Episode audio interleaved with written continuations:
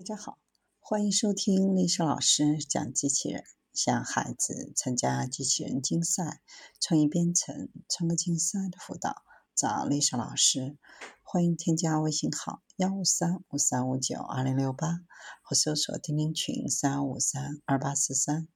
今天丽莎老师给大家分享的是使用唾液和眼泪来管理药物的可穿戴式健康设备。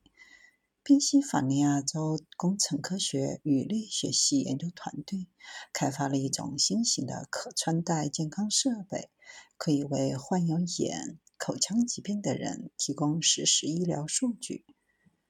这是一种能够同时收集各种大小生物流体物质，比如眼泪和唾液的设备，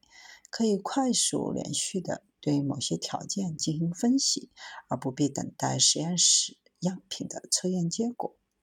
传感器将被放置在泪管或嘴巴附近，以收集样本，然后样本将产生在用户的智能手机上查看或发送给医生的数据。眼泪和唾液感应技术可以帮助管理疾病，比如口腔溃疡、口腔癌、眼部皱纹以及口腔或眼部感染，比如角膜炎。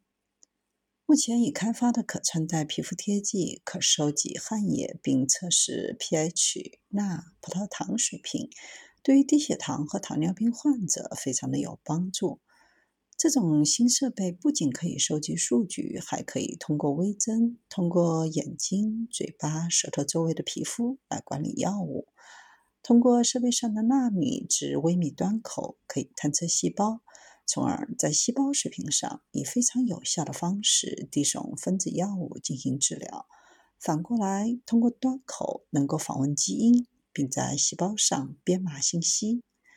目前设备包括用于口腔和眼科治疗检查的微型纳米设备，用于唾液中生物标志性物检测的生化传感器，